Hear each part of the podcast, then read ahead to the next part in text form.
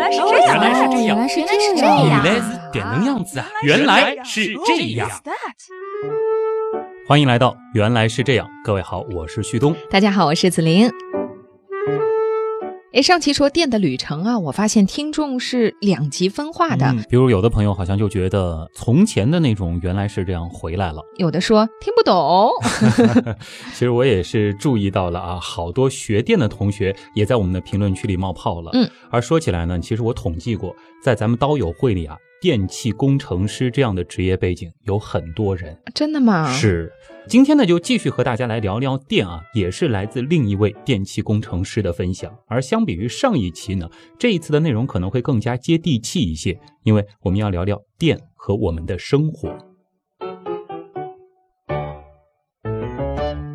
哎，我觉得这个话题的确可能可以引起更多人的共鸣哈。嗯而且我觉得让我说啊，电和我们生活最关系密切的就是电费嘛，是不是？是，现在国家那么大力度的在推广用电，是因为用电更环保、更经济吗？这里呢倒是要和大家纠正一下我们的认识啊。嗯，现在我国的老百姓用电呢，我们说电费确实是挺便宜的。但是在涨价呀，好像。虽然说这个电费呢还是在一个涨价的过程当中，但总体而言它还是相对比较便宜的。嗯，当然，我们也不能因为电费比较便宜就说电它是环保和绿色的。嗯，我记得你上次也说过这句话的，嗯但是具体分析的话，它是什么意思呢？这里就要提到电呢，它其实是一种二次能源。嗯哎比如说我们就拿它和天然气相比较啊，天然气呢就是典型的一次能源。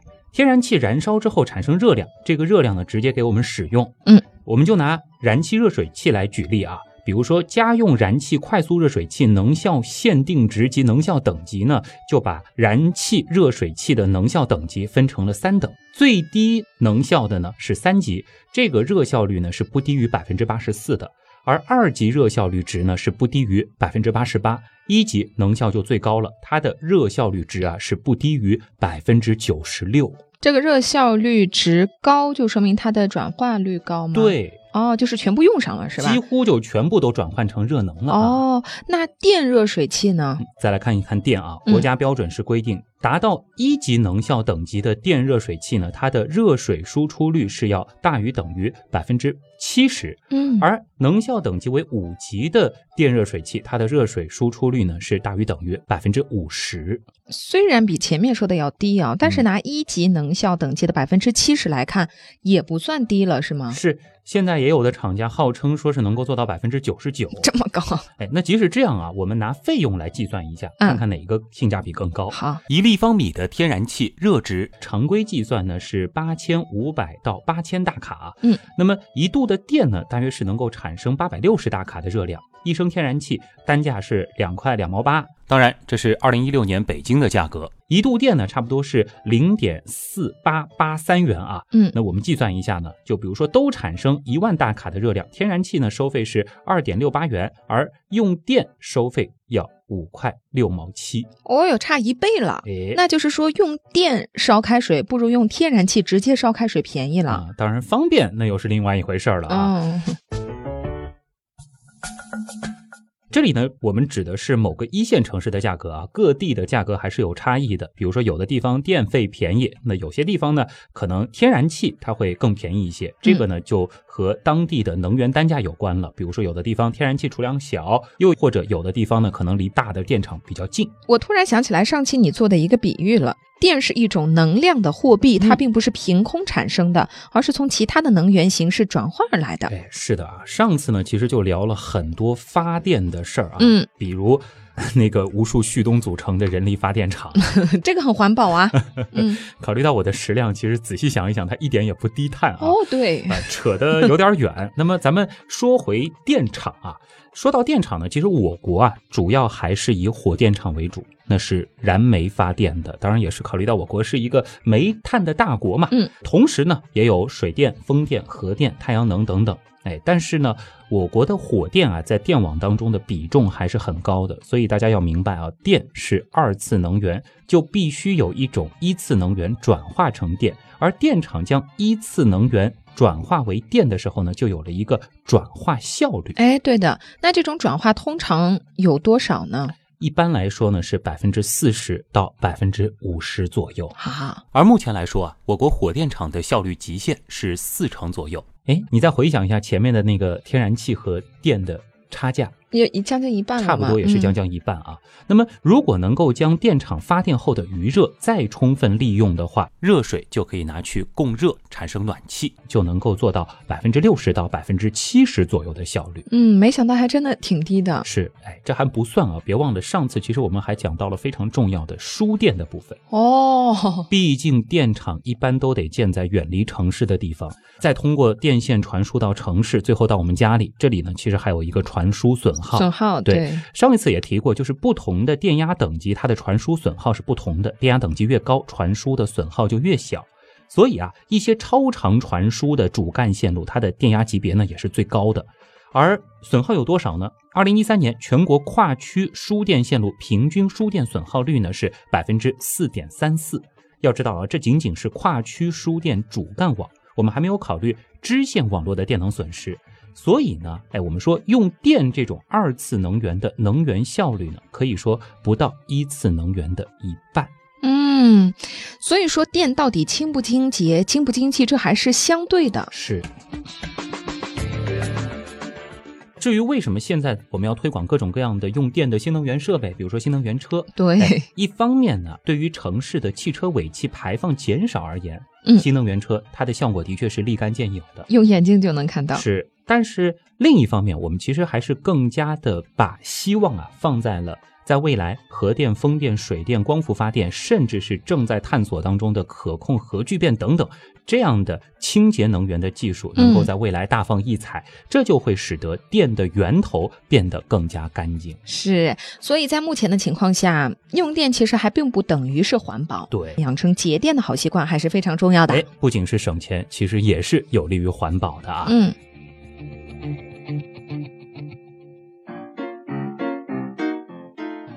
我们再来聊一聊生活当中最常见的电啊，就是上一次提到的交流电和直流电，对吧？虽然吧你用各种高端的术语解释了一下两者各自的优势，以及我们是如何通过技术解决了交流电的局限性，但是。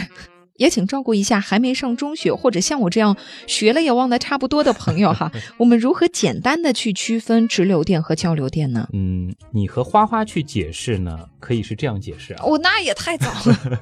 电呢分为直流电和交流电。嗯，电池呢，它就是典型的直流电，它有正极和负极。是，而。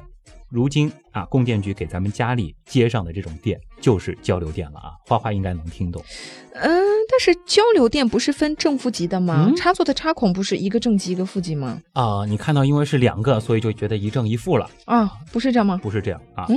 我们说这个双孔插座也好，还有就是三孔插座啊，它都有这个一对插孔，对吧？我们能看到。对。那么左边的这个孔呢，接的是零线，哎，右边呢接的是火线啊，它们是零线和火线的关系，不是正负极的关系。呃，那正负极和零线、火线有什么区别吗？它不是叫法上不同，就实质上是一样的，不是这样吗？我们要知道啊，正负极它是对于电池来说的，哎，接电池的正极呢就是正极，接电池的负极就是负极。而在交流系统里啊，它是没有电池这个东西的。电线上面的电压是正弦波，那么在正半波呢就是正电压，负半波呢就是负电压。电压呢它本身就是交变的，所以叫做交流电。在这个交流电系统当中啊，如果导线接通，那么用电器两个端口的电流呢它肯定是一样的。而在没有连接电器设备的时候呢，火线端的电压则是交变的，这个时候电流为零；而零线端呢，则是没有电压的。嗯，那就是说我单独拉住零线就没有电是吗？从理论上来讲，的确是这样的啊，但是实际上的情况呢，也不完全都是这样。具体有没有电呢？我们还是要看这个零线的电压和你站的位置的电压到底有没有电压差。如果说有电压差的话，那么电流就会流过你的身体了，你依然有可能触电哦。所以还是不要冒冒失失的去尝试啊，尤其是觉得自己懂电嘛，就是给人家演示，对，不怕吗？存在危险我懂的嘛啊，这个跟你的鞋啊、地板什么的还是有关系的啊。因为电压差而导致的触电啊，其实还有一种更加危险的情况，这个呢在专业上就叫做跨步电压。跨步电压，嗯就是跨一步就会有电压差。这个就和上期的内容有点关系了啊！我们要回到上期的一个重点，就是架空线路。我们说啊，当架空线路的一根带电导线断落在地上的时候，落地点和带电导线的电势是相同的。嗯，电流呢就会从导线的落地点向整个大地区域流散。于是呢，在地面上啊就出现了一个以导线的落地点为中心电势分布的区域。离落地点越远呢，电流就越分散，而地面的电势呢也就越低。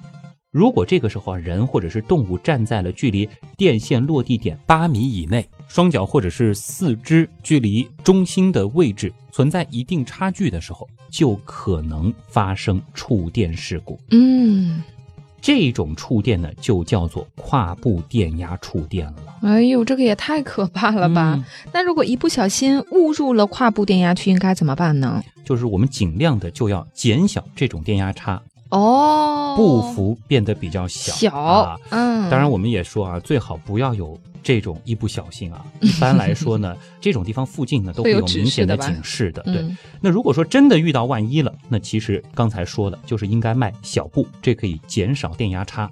另外呢，双脚最好不要同时落地，一只脚跳着走，朝接地点相反的地区移动，逐步的离开这个跨步电压区。其实这个范围并不是很大。哎呀，听你在讲的这个过程当中，我在想象这个画面哦，我觉得想想就冒冷汗了，嗯还是很可怕的啊。对，其实有些高压走廊下面都是造成绿化带的，嗯。那这个下面是不能玩吗？通常情况下呢，也不要太担心啊。跨步电压的大小呢，其实它取决于人离这个接地点的距离，嗯距离越远呢，跨步电压的数值就越小。在远离接地点二十米处以外啊，这个电位就已经近似于零了。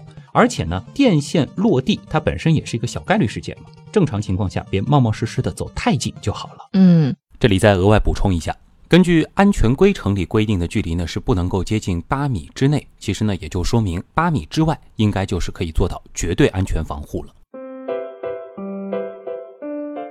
貌似有点说远了哈。刚才说的是零线火线对吧？嗯，我看过装修工人给我家接开关，我没记错的话，里面的电线好像有几种颜色。虽然貌似以前学过，但还是再给我复习一下吧。嗯就是这些颜色它对应的分别是哪种线呢？哦，我们说在中国大陆地区啊，我们呢普遍是用红色表示火线啊，嗯也就是 L 线。嗯，蓝色呢代表的就是零线啊，也叫 N 线。那还有一根呢，就是黄绿相间的，这个啊就是前面提到的接地线了，也叫地线啊。哦，红红的火，蓝蓝的冰凌，对吧？花花绿绿的大地哎啊，这样就记住了。那话说这三根线的名字都是怎么来的呢？上次其实也说过啊，就是为了使交流电啊，它有非常方便的动力转换功能。那通常电力传输呢，采用的就是三相四线的方式。哦，就是相位的相。对，当然，也有一些用的是三相三线制。那么三相电的三根头呢，我们就称为相线，也就是火线。火线是怎么来的呢？这是因为三相电的三根相线与零线呢有二百二十伏的电压，那么会对人体产生电击，所以就俗称火线。那零线是什么呢？就是三相电的三根尾连接在一起呢，就称为中性线，也叫零线。那至于为什么叫零线呢？其实我们也不难理解啊，因为这是三项平衡时刻，中性线当中就没有电流通过了。嗯那么再就是呢，它直接或者是间接的接到大地，跟大地的电压呢也接近于零。零线的另外一个特点呢，就是与地线在系统总配电输入短接，电压差呢接近为零。嗯，那为什么必须是左零右火呢？你还记得这个口诀啊？记得那个时候我背的时候，好像是先记那个什么左邻右里，组合。然后再把它转成左邻右火啊。嗯呃，当然，你其实提了一个非常好的问题，我不记得当时的物理老师有没有讲过了。大家好像都觉得左邻右火嘛，这可能就是一种约定俗成的做法。嗯但事实上，我们会发现这样做啊，它主要还是出于安全的考量。安全，这和安全有什么关系？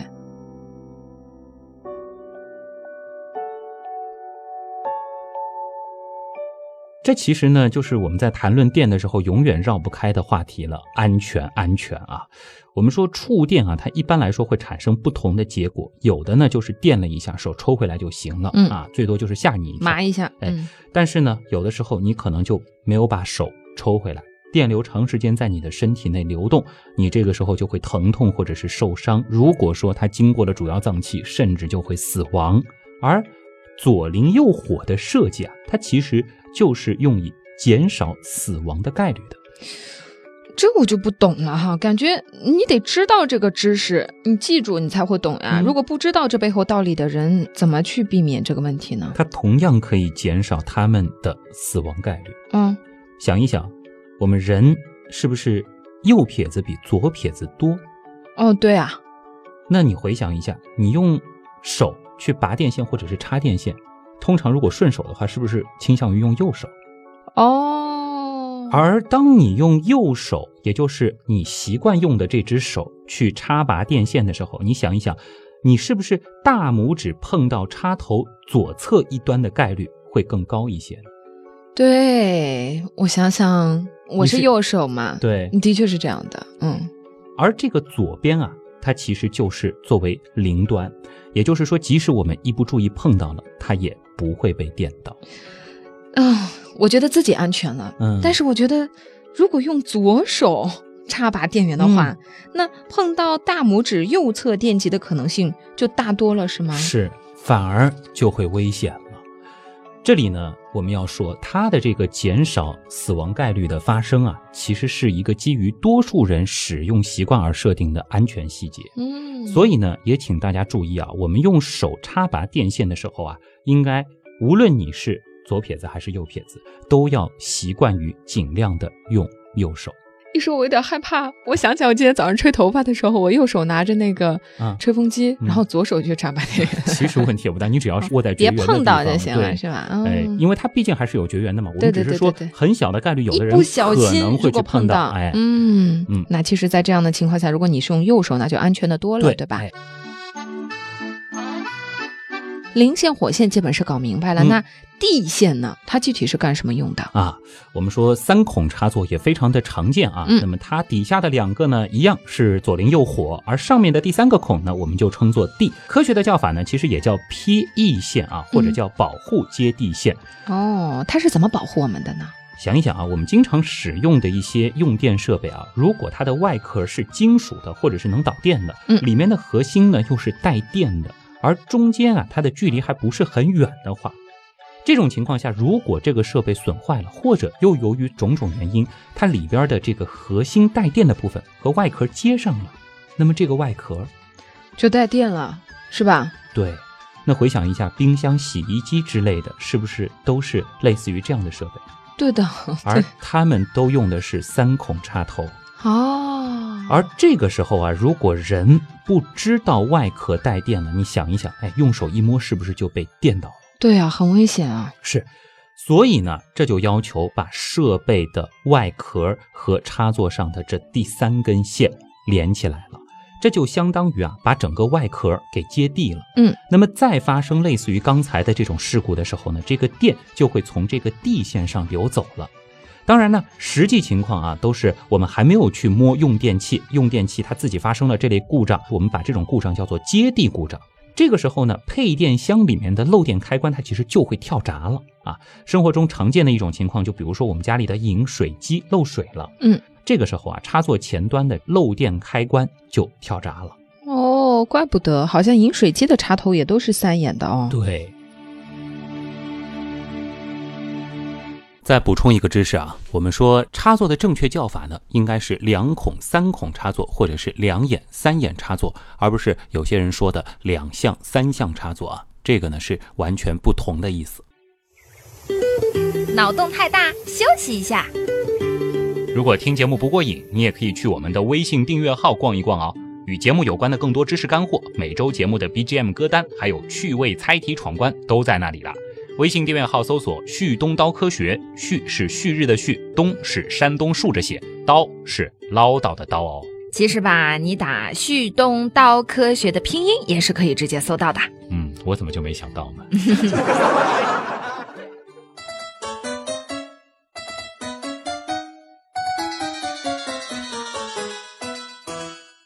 那么一谈到电器这个话题呢，我们继续得强调安全这两个字了啊。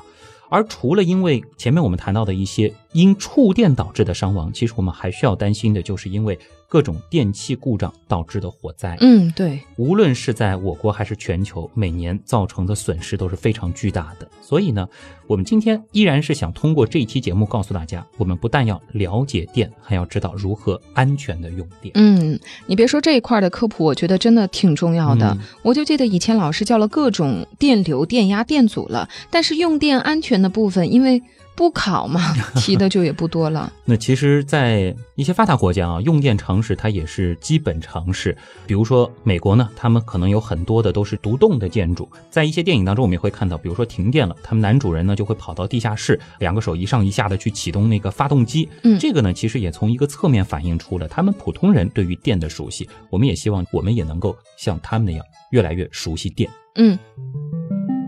说起国外哈，我记得之前去日本，他们的电源是一百一十伏的哎，这是为什么呢？难道就比我们二百二十伏要安全吗？美国和日本这些地方呢，用的是一百一十伏六十赫兹，而中俄欧等一些地方则用的是二百二十伏五十赫兹。看上去好像电压是小了，对，那么从原理上呢，的确一百一十伏的电啊，会比二百二十伏的要安全一些，但是在某些时候，它同样是会置人于死地的嗯，先说说为什么有些国家它用的是一百一十伏的电源吧。啊。这个问题呢，倒比较容易回答啊，它得归结到当年制定国家标准的时候了。比如说，我国为什么是二百二十伏？那就是在一九四九年的时候，我国呢是与当时的苏联和东欧比较近。所以呢，当时我国的民用电的技术标准呢，就是参考苏联的技术标准来制定的。而又由于苏联它采用的是二百二十伏这个欧洲的电压等级标准，所以呢，我国的国家标准呢也就定在了二百二十伏。嗯，原来和历史和政治都有关系啊。，对，那么呃，其实很多涉及标准的问题，它的源头都在这儿啊。又比如什么靠左行驶还是靠右行驶等等了。而日本、韩国它为什么用一百一十伏呢？是因为他们在二战之后采用的是美国的技术标准，因此呢，他们和美国的民用电压等级标准呢都是一百一十伏的。嗯那么一百一十伏的电压比二百二十伏电压安全多少呢？嗯，这个安全其实我们得打个小引号啊，我们具体用可以量化的数字来比较一下。好，如果说在干燥的环境下，二百二十伏的电压触电五十毫秒，人就会死亡。那么嗯在一百一十伏的电压下，其他条件都一样，触电一百八十毫秒，它也会让人死亡。呃，就是说，如果是在一百一十伏电压的国家触电，我在一百毫秒摆脱了就没事儿；换成用二百二十伏的国家，一百毫秒摆脱就死定了。可以那么理解啊，但当然这只短是一个例子，对，嗯都很短啊。实际情况呢，其实还有可能因为环境的不同，结果也不同。那么我们的意思就是说，从原理上看，的的确确，一百一十伏要比二百二十伏啊，在触电的情况下会更安全一些，嗯但也就是安全了那么一丁点儿，哦，那我觉得有点五十步笑百步的意思了。笑都笑不出来，都很啊危险事实上很危险啊。我们说，人体电击致死的元凶呢，其实是电流嗯啊。我们呢只是从电压上做一个比较而已啊。人体的阻抗呢，主要是皮肤阻抗。那么在干燥环境条件下，人体阻抗大，达到三十毫安电击致死的接触电流呢，一般是需要五十伏的接触电压。不过要注意啊，在潮湿的环境下，达到三十毫安的电击致死的接触电流呢，一般只需要二十五伏电压就可以了。那么是不是说五十伏才算是安全电压，而二十五伏肯定没事儿了呢？也不能那么说啊，比如说在水下的时候就不是这样了。听说全防水的手机啊，在日本和韩国就卖得很好，嗯为什么呢？因为那里的人啊，好像更喜欢泡澡，而不是淋浴。对而很多家庭主妇其实没事儿啊，就喜欢在浴缸里泡着玩手机。日剧、韩剧里面好像也经常这样描写。哎呦，这画面多惬意呀！你是不是也这样干过？对啊，不可以吗？我们要注意啊，就是因为在浴缸里玩手机，在日本就报告过多起因为浴缸内玩手机而被电死的案例。真的假的？为什么？为什么会被电死啊？手机是弱爆了的电，是不是？我们要知道啊，在水下和地面上的情况是不同的。嗯在地面上呢，电流啊是经手脚和不同的电位导体的接触途经心脏而引发电击事故。嗯，而水下的情况呢，则要复杂和危险的多啊。水下两个不同电位的导体间呢，它可以形成电压梯度，人在期间因为不同部位的电位差而大面积多通道的通过电流，这个电流呢就可以直接在胸背间通过心脏，也可以直接在头顶两侧通过人脑。那么我们先姑且不论水下人体皮肤阻抗的下降，就电流通过而言，其电流效应呢也更加具有危险性。因此呢，哎，比如说欧洲标准的电气规范呢，就规定了人体进入水下，则水下的电气设备的额定电压是不得超过十二伏，最好采用六伏。六伏，那不就是四节五号电池的电压吗？就是这样哦。当然呢，我们说在浴室，你如果是单单拿手机，可能还没那么危险。嗯尤其是现在越来越多的手机本来就有防水功能了，嗯但是不建议大家充着电在浴缸里啊玩手机，这个就非常危险了。嗯，但是照你这么说的话，你说人家现在很多人买浴缸，不都买那种带按摩功能的吗？嗯，照你这样说，也会触电喽。其实很多带电的浴缸啊，使用时间长了以后，它的确就有可能发生漏电事故的。真的假的啦？类似的新闻其实也报告过啊。当然，如果说大家真的喜欢这样的浴缸，我们也不是说不让大家买，嗯，考虑清楚就行了。大品牌还好说，如果贪便宜再买个杂牌，那就真的不建议了。你家是不是不是，啊？好吧。我们说啊，这一期节目的非常重要的关键词是电的安全。那前面呢，其实说了好多接触型触电的安全提醒，但我相信啊，听到这儿，很多朋友估计心里还是关心那个和电磁辐射有关的 问题。对你说到重点了哈。现在很多人觉得这个微波炉呀、电视呀、手机呀都有辐射。嗯包括像我们怀孕的时候，不管你觉得这个辐射到底能够对自己有多大的伤害，都会穿防辐射服，对吧我记？得你当时还咨询过我是吗？对我问你有没有用什么的，但是虽然你好像跟我说其实意义不大，但是我还是穿了，求个心安嘛，嗯好吧，就是从心理暗示的角度，我也就不多说什么了。阻止大家了啊。嗯当然，我们今天的主题并不是讲辐射啊，嗯也不指望在一时半会儿能够帮助大家来理清楚电磁辐射和电离辐射的区别。那以后呢，我们会专门讲电和磁，或者呢是专门讲电磁波的时候，再和大家具体来说一说。简而言之，还是那句话，辐射它无处不在，太阳也好，我们也好，都是辐射源。而我们也知道，绝对零度在目前的宇宙当中是绝对达不到的。而哎，我们说啊，比红光波长更长的那些电磁波，它频率也更低，能量也就更小。所以呢，什么微波炉啊、手机之类的，用的都是无线电的波段，那么它对我们产生的影响本来就非常非常的小。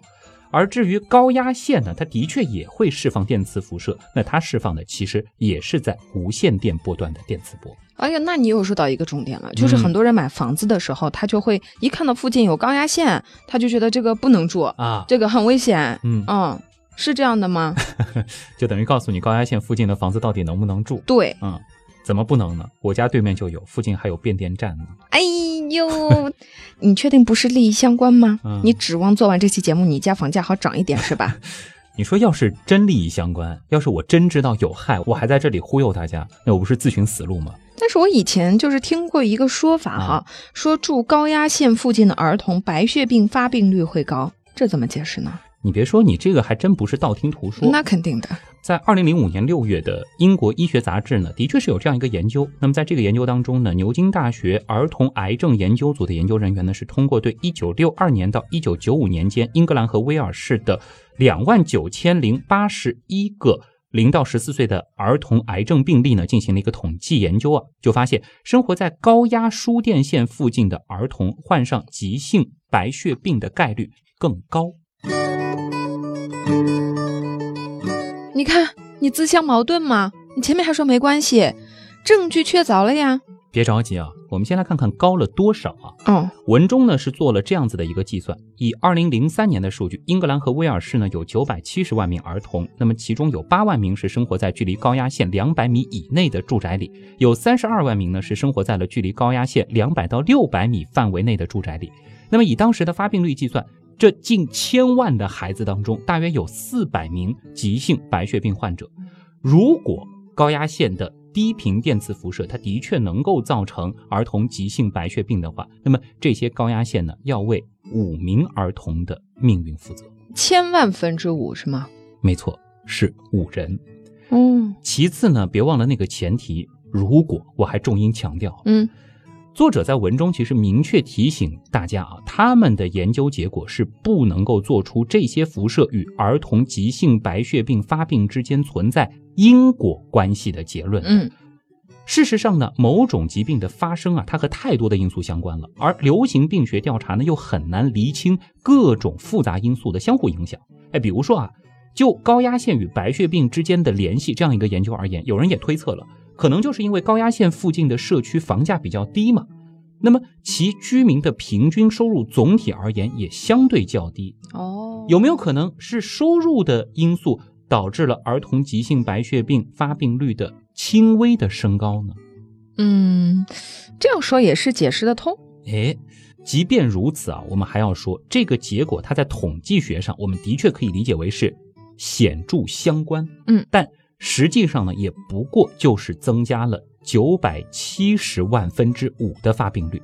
所以大家可能意识到了吧，就是科学论文当中的话语体系和我们日常生活当中的话语体系之间，它是存在着一个巨大的鸿沟的。嗯，所以看科学研究真的不能只看一句结果，你还要分析上下文，对吧？对，另外值得注意的是啊，即便这些统计出来的微弱的相关性它存在，其实也并没有得到科学界的普遍认可。那么与之结论相反的研究啊，也是比比皆是的。那么除此之外，其他的日常非电离辐射也没有发现能够有影响身体健康的证据。哎，要记住啊，关联性它不等于因果性。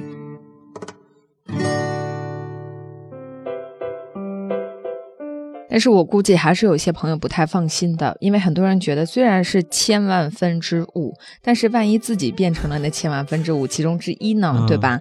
嗯，你能不能从原理上再把这个东西讲讲清楚呢？嗯毕竟还是有这个关联性在啊。好像有人说，嗯，危害是什么？那个电磁场，反正就是各种就是自己听的也没听太明白的词啊，嗯就感觉好像可能有道理了。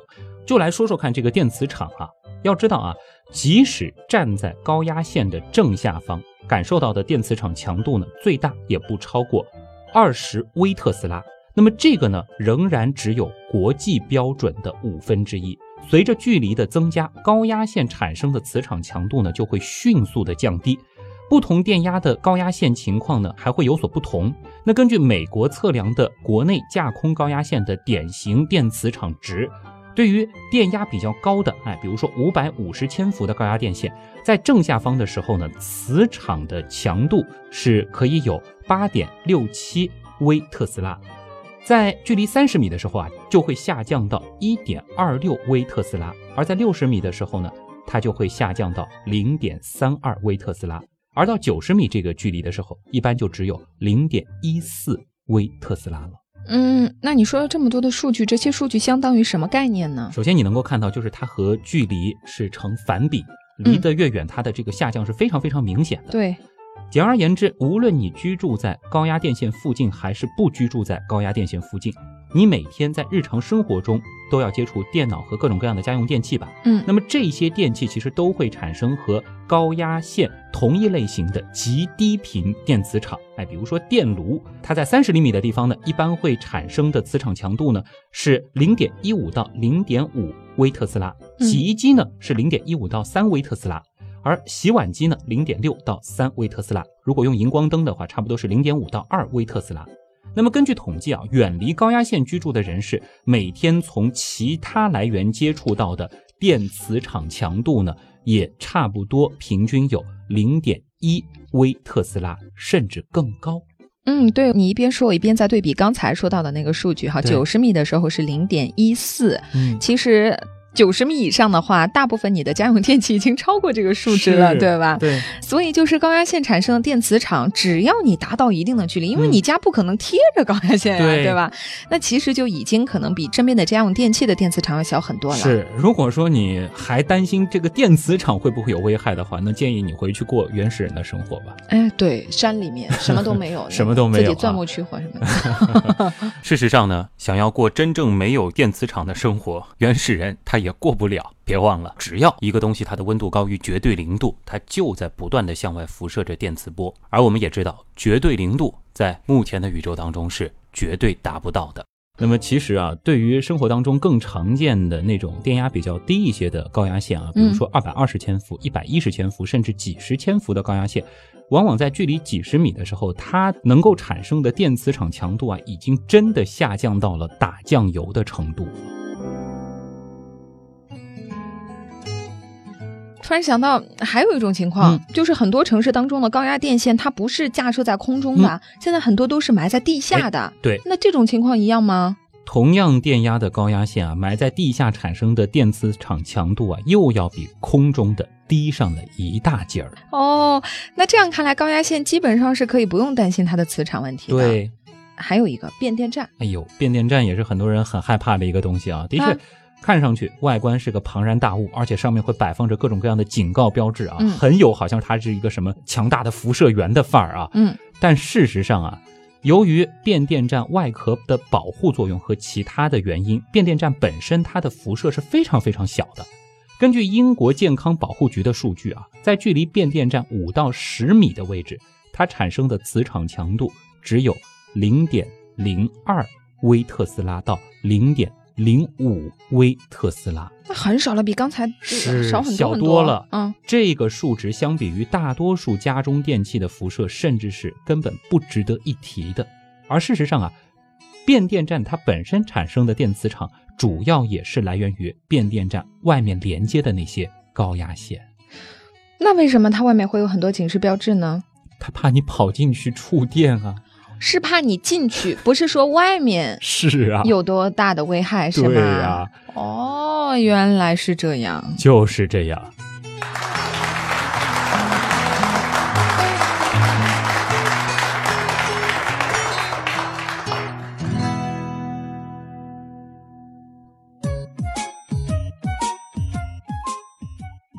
今天这样子一说完，应该能够消除很多朋友的疑虑了吧？我觉得是这样的，就是在道理上大家都懂了，但在实际行动上，你懂不懂？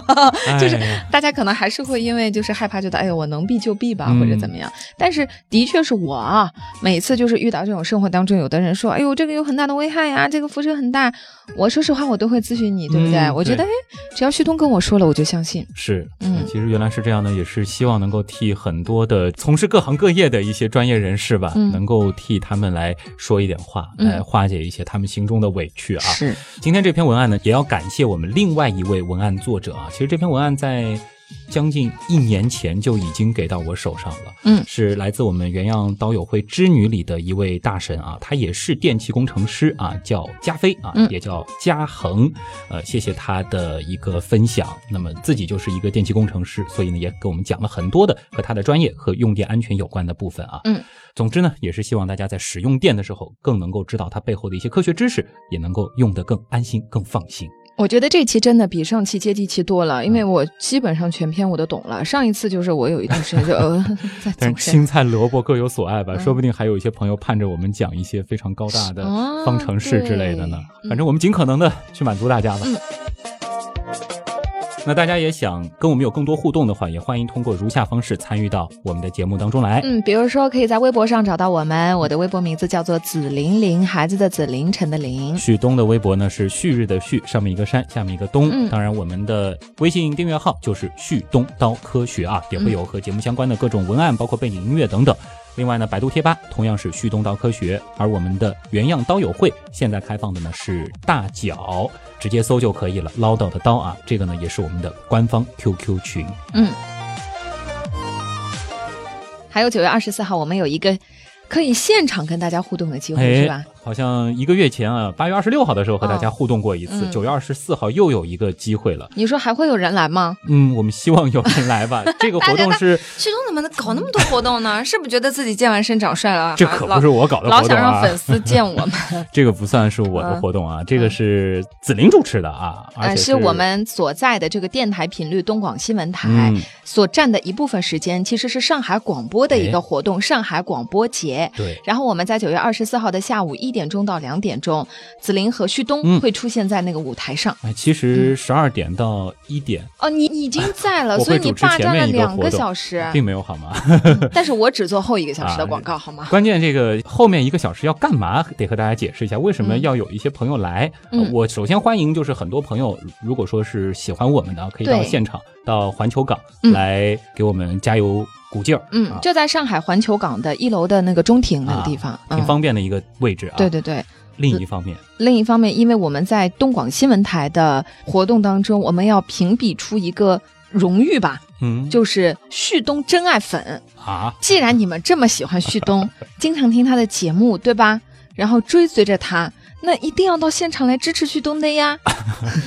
当然还会有一些其机会，就是要 对，还有很多其他的主持人啊。说不定来了以后就喜欢上别人了。那也欢迎嘛，对吧？啊嗯，呃，我们也会有一个这个小型的招募啊，当然嗯可能也欢迎大家，如果特别有兴趣的话，也可以在我们的微信订阅号说报名上海广播节，那么我们也会通知这个报名成功的到哪里报名朋友？我们微信订阅号嘛，旭哦。微信订阅号啊，嗯直接回复报名上海广播节，那么留下你的这个联系方式。这个嗯当然是我们上台的这些听众啊，其他的嗯听众其实不需要任何方式，也不需要任何的成本啊，直接来就可以了。是啊，欢迎和大家见面聊一聊，现场呢也有机会可以给大家准备一些小惊喜啊。好的。好了，那么以上就是今天的原来是这样，代表本次节目的撰稿人加菲，感谢所有通过打赏、撰稿、参与志愿组、订阅、付费精品节目或者购买节目周边等各种形式帮助和支持过我们的朋友。原来是这样的发展，真的离不开大家的帮忙。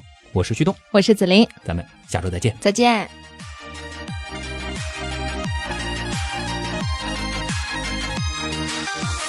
别忘了啊，二零一七年九月二十四号周日的中午，在上海环球港的中庭，欢迎大家一起加入上海广播节。当然，也希望让上海广播节看到咱们原样刀友的热情。